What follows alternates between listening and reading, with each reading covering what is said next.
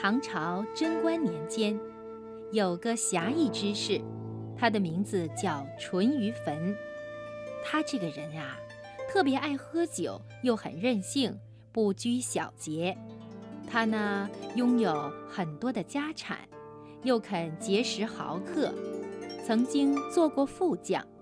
后来因为喝醉了酒发酒疯，得罪了上级，被罢了官。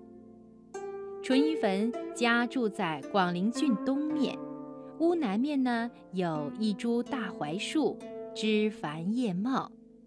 这一天，淳于棼过生日，在大槐树底下设宴，和宾朋好友饮酒作乐。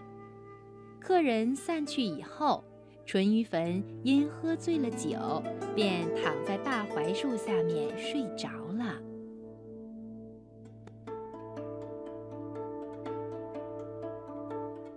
他呢，迷迷糊糊地睡着，仿佛看见两位紫衣使者跪在他的面前，邀请他上车。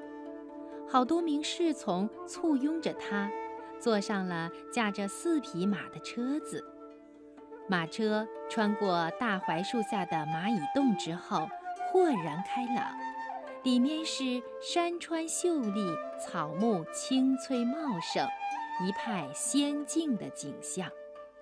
原来呀，他们来到了大淮安国。淳于棼下车后，被引进一座十分富丽堂皇的宫殿。前来迎接他的右丞相说：“君子不因避国远僻，屈驾前来。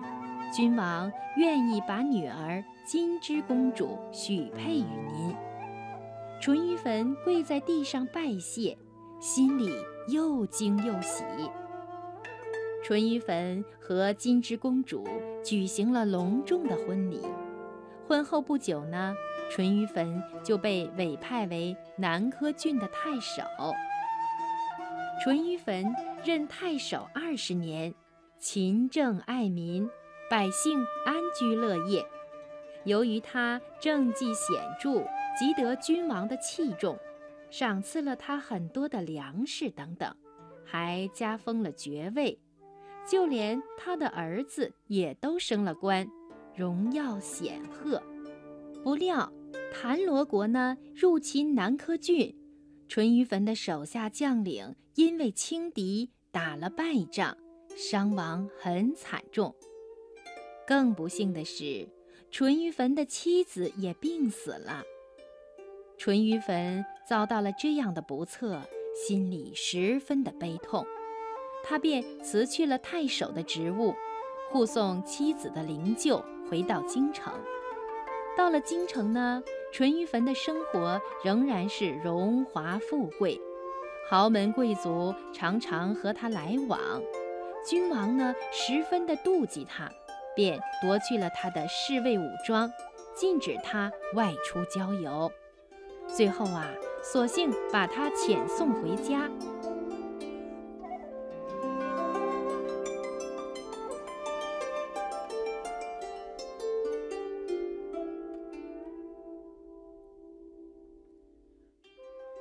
可是待他一觉醒来，他才知道这是一场梦。他看见人家正在打扫庭院。酒壶还在他身边呢，他再低头一看，发现大槐树下有一个蚂蚁洞，那一定是梦中的那个大槐安国了。槐树的最南端的一枝呢，就是那南柯郡了。南柯一梦这个成语故事，用来比喻人世间的繁华像一场梦。现在呢，多泛指梦境，也用来比喻一场空欢喜。